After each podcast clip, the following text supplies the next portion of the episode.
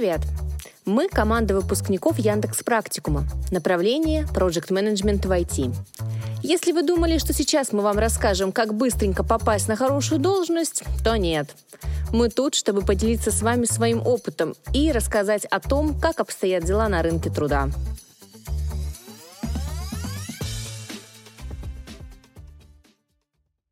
Привет, дорогие слушатели! Приветствую вас на втором выпуске нашего подкаста «Джун Ждун». И сегодня у нас будет первый гость. Ну а с вами снова Тимур Абдулин, я менеджер по продажам компании «Первый бит» и... Наташа Гужиева.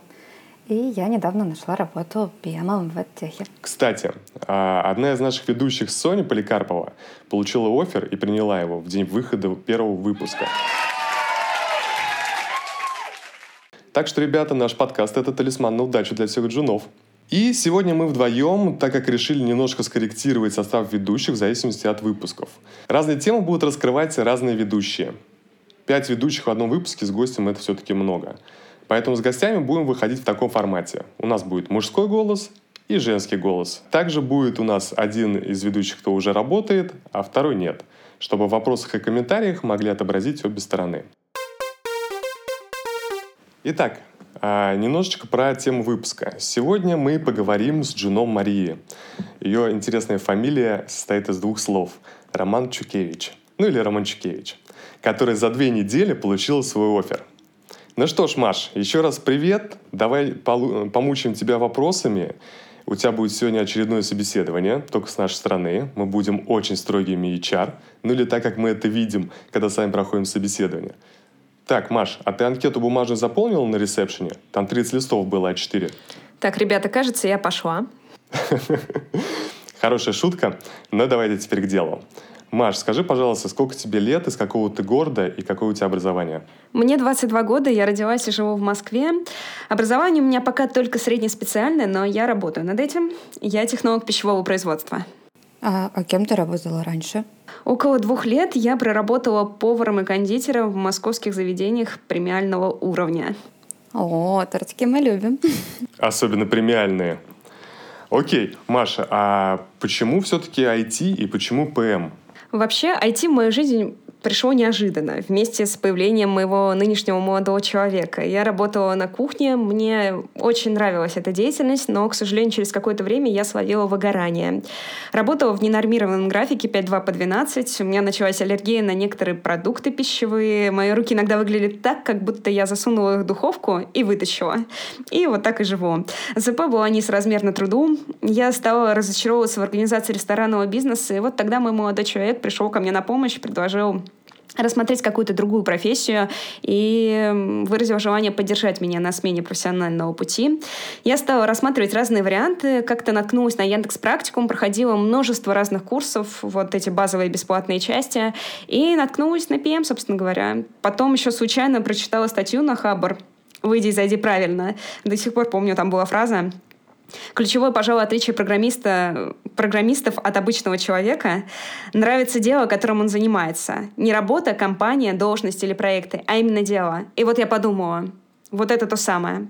Это то, что мне нужно. Всегда мечтала работать с увлеченными людьми и помогать им достигать своих целей. Так и пришла в ПМ. Супер! А Максиму привет и большой низкий поклон за мудрость и поддержку Маши.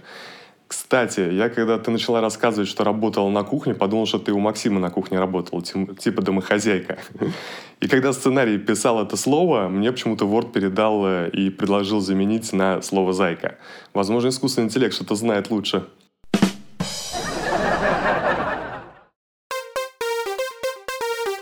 Маш, расскажи, где ты сейчас работаешь? Я работаю в компании Performance Lab, это лаборатория по тестированию ПО. Performance уже 15 лет на рынке, занимается тестированием различных IT-продуктов.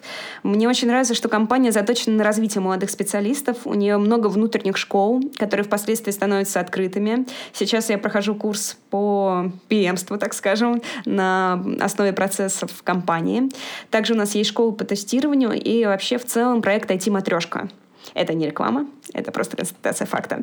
А, в общем, мне нравится моя компания, потому что она постоянно развивается, естественно, силами работающих в ней людей а, развивается, задается новыми целями, расширяется. Во мне очень отзывается эта политика, поэтому работать здесь для меня одно удовольствие. А кем ты там работаешь? Я администратор проектов. О, интересно. А расскажи, пожалуйста, что такое администратор проектов? Моя компания работает с крупным заказчиком, занимается трудоустройством тестировщиков на его проекты. Я решаю в основном софт-проблемы тестировщиков, то есть что я подразумеваю под софт-проблемами. Когда тестировщик не уживается в коллективе, когда он только пришел, ему сложно, когда он только устраивается, еще проходит этап собеседования, я здесь рядом всегда готова оказать поддержку, помочь и, так скажем, направить его на его проект, показать, как нужно взаимодействовать с заказчиком, с его командой и решить все вообще вопросы административные не только. А также я занимаюсь документацией проекта. Вот откуда у нас есть небольшое понимание, что ты как-то связана с психологией. То есть ты такой тьютер, наставник для этих тестировщиков. Прикольно. А скажи, пожалуйста, вот самое интересное для наших слушателей, сколько все-таки времени ты искала работу? Где-то около двух с половиной месяцев, с февраля по март, а, практически регулярно, ну, конечно, с перебоями на депрессию, со сменами тактики. Когда-то я писала письма под каждую вакансию, потом я перестала вообще писать сопроводительные, потом я выработала шаблон. В общем, было очень много разных состояний за эти два с половиной месяца. В середине марта мне стало так невыносимо, а, что я не откликалась целую неделю и решила, что надо что-то менять, как бы хватит откликаться только. Я записалась на участие в факатоне в мастерскую данных, чтобы набраться какого-то опыта, а заодно и отвлечься. Помогло. Самое сложное в поиске работы для меня было чувствовать себя бесполезной. После участия появился какой-то азарт, новые силы. Я уже подготовилась ко второй волне, но, к счастью, ее не случилось, потому что мне прилетел офер. А где ты искал работу? В основном у меня был один источник, это HeadHunter. Периодически я мониторила партнерские вакансии Яндекса, а также чатики с поиском IT-специальностей в телеге. Наташа, скажи, пожалуйста, а где ты предпочитаешь искать работу? Ну, HeadHunter — это мое все. А, недавно он меня поздравил с 450 откликами.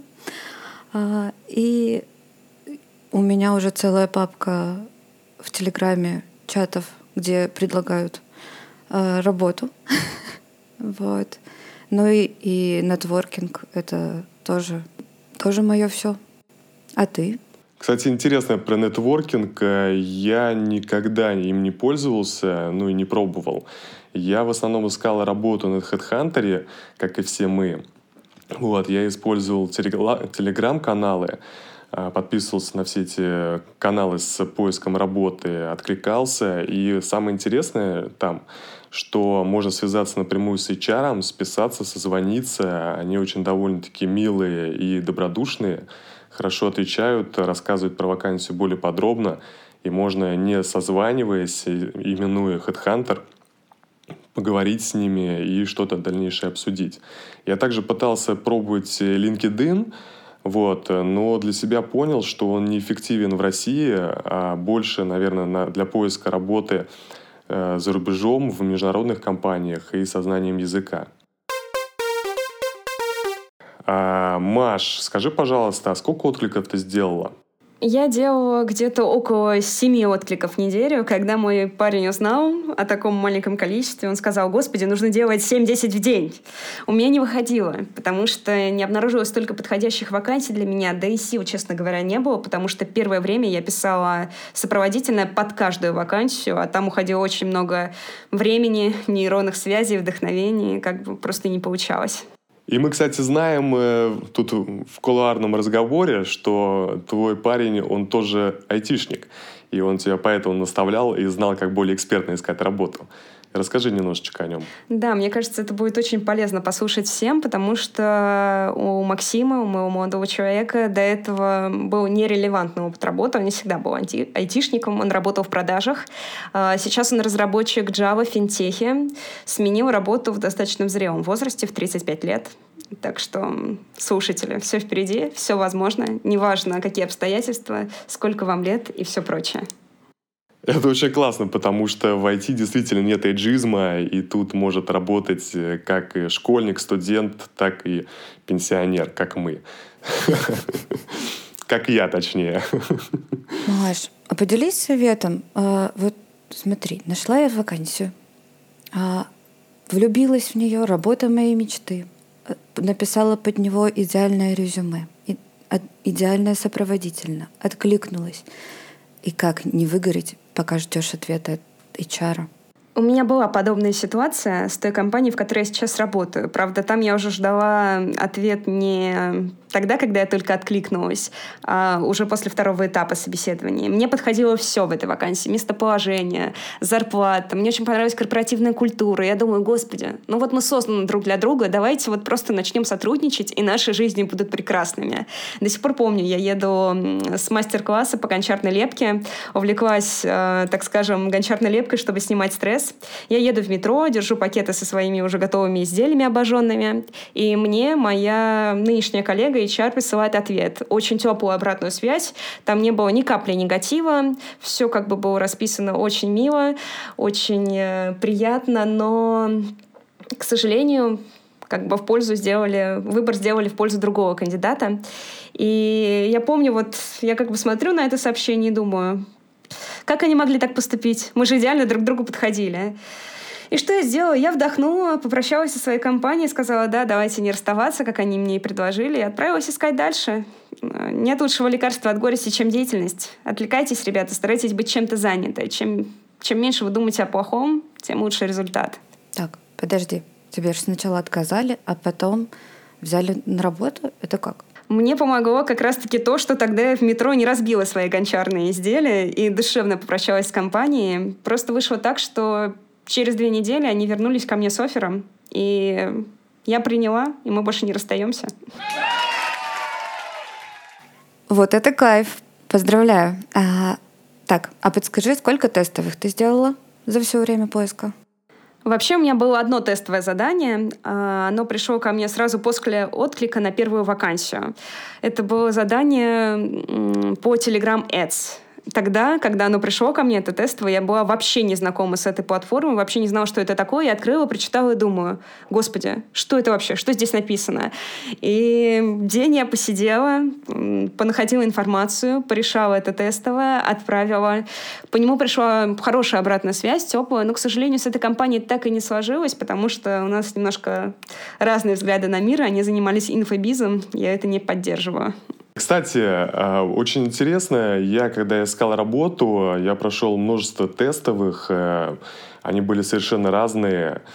От э, тестов на два с половиной часа, которые ты лично проводишь в офисе, до тестовых на несколько суток, которые ты сидишь, изучаешь интернет, изучаешь э, техничку, как это сделать делаешь вроде все классно, все хорошо, но тебе, как всегда, приходит ответ, извините, мы нашли лучшего.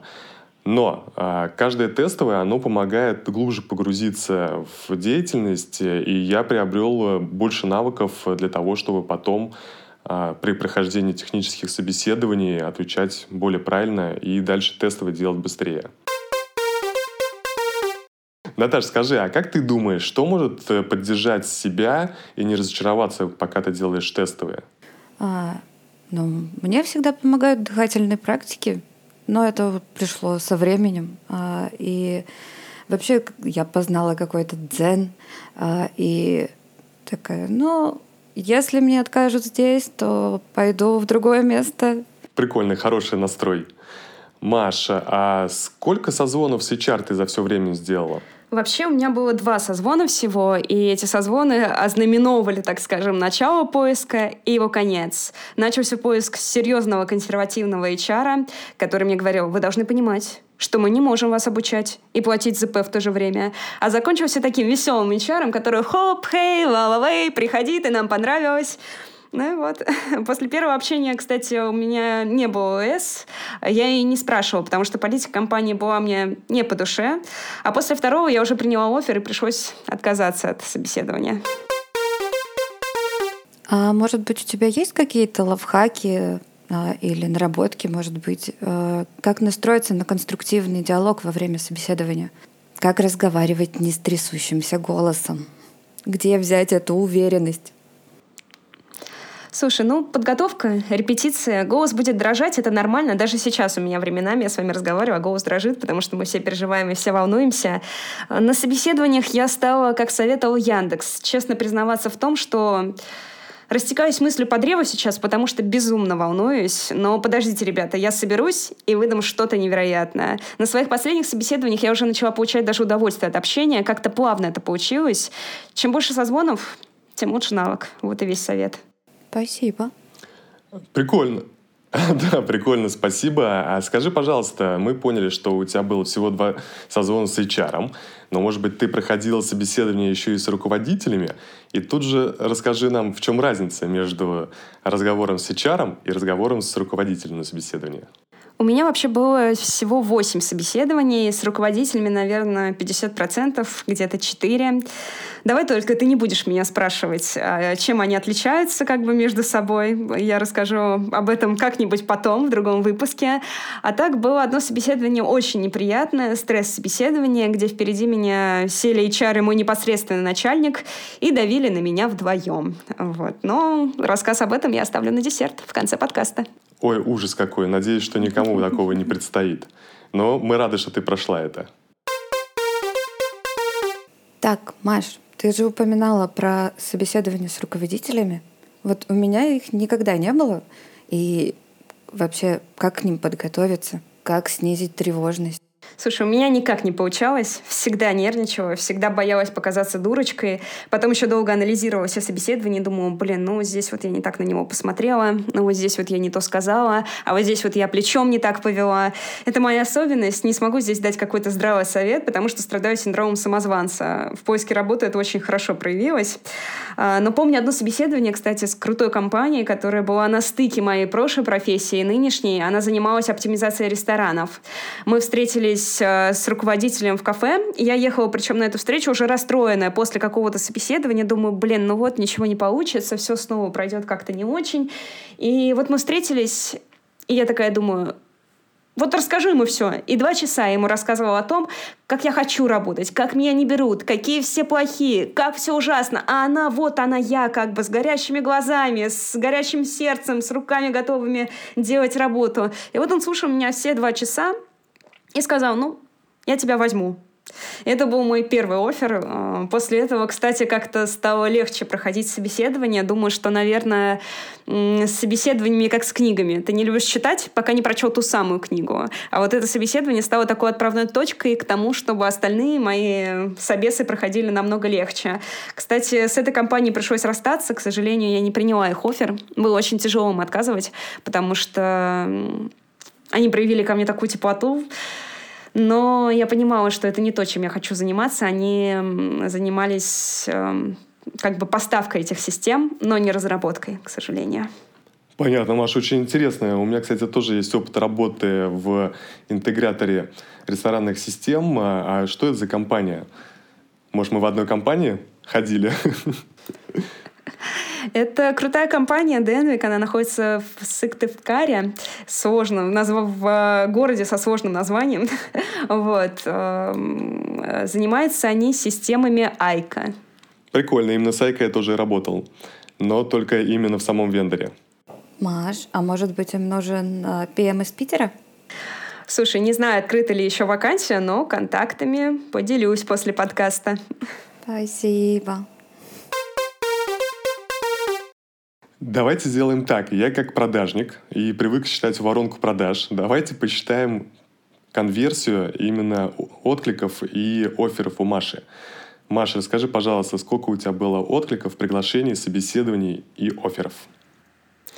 Ну, смотри, это статистика с ХХ. Возможно, что-то может варьироваться в том плане, что приглашений где-то было побольше, а, где-то, может быть, было побольше отказов тоже, но примерно это так выглядит. 93 отклика, 18 отказов, 11 приглашений, 8 собеседований и 2 оффера. Так, в математике силен я, сейчас быстренько посчитаю. Угу, угу. Это где-то 2 и 15 процентов. Хорошая, наверное, конверсия. Не знаю, у меня была намного меньше. Из 150 откликов только один офер. У меня еще хуже. Из 450 откликов ни одного оффера. Ребята, все впереди. А, Маш, расскажи про самые страшные, курьезные и вообще какие-либо случаи при поиске работы. Вот как раз настало время десерта. Это было собеседование с HR и с руководителем в небольшом агентстве по разработке. Это было стресс-собеседование. А, было что-то из оперы «Вот я сама презентовалась», а мне говорят, ну, отрепетировала, наверное, да? Я говорю, ну да, конечно, вы же не мои первые потенциальные работодатели. Они такие, да, да, да. И вот чувствую, что по манере речи и разговора, наверное, за вашими плечами актерское прошлое. Ну, да, и резюме у вас неплохое, и говорите вы очень даже неплохо. И вообще, как бы, быстро живете, всего два года опыта. А почему вышки нет? Вот вся вы такая классная, как бы, замечательная, а вышки нет. Как это так? И вот целый час мы как бы общались в таком диалоге, когда на меня нападали, мне что-то накидывали, а я отбивалась. Я вот вышла и думаю после этого собеседования, что вообще происходило? А, была, если честно, неделю просто в депрессии, но потом отошла, слава богу. Так что, ребята, это совет для тех, кто проходит через, через то же, что, через что прошла я. Пожалуйста, не отчаивайтесь. Э, бывают такие компании, которые нацелены проверить вас вот таким образом. Вам не нужно работать в таких компаниях. Все нормально, их маленькое количество. Вас ждет впереди офер вашей мечты. А, какой кошмар. А, дорогие слушатели, был ли у вас подобный опыт на собеседованиях? Поделитесь в, в комментариях, а, а мы озвучим и Поддержим вас в следующих выпусках. Кстати, интересно, у меня на всех собеседованиях э, было все позитивно, и не было ни одного трэшового какого-то собеседования, где унижали бы, принижали или какие-то задавали неудобные вопросы. Вообще, пока учился на проекта, э, впечатлен был тем, что в IT-структуре, IT-сфере прямо относятся к людям как к людям, действительно, а, и ценят больше именно человека, а не работу. Вот. Под этим был очень впечатлен, и работая в IT, до сих пор продолжаю этому удивляться. Окей, наш выпуск подходит к концу, и как настоящие проекты переходим к рефлексии. Это очень сложное для меня произношение слова, так как есть проблемы с буквой «Р». Поэтому могу его повторять несколько раз. Маш, как ты можешь отрефлексировать свой пройденный путь в поиске работы? Было все непросто, порой нестабильно.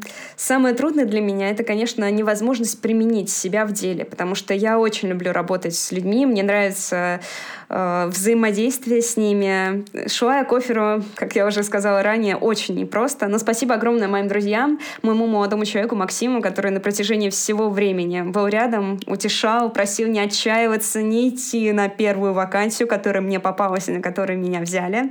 Баловал меня безработно чем-то вкусным, красивым. Без него мне бы было бы труднее пережить это время. Спасибо огромное Яндексу за возможность участия в подпроектах, потому что без них я тоже бы очень отчаялась. А, вот именно участие в хакатоне, участие в мастерской дали мне какие-то силы на повторную волну поиска, но хорошо, что ее не случилось, и сейчас я работаю в крутой компании, и то, чем я занимаюсь, мне очень нравится. Ура, тебе нужно Оскар дать. Поздравляем. And the Oscar goes to...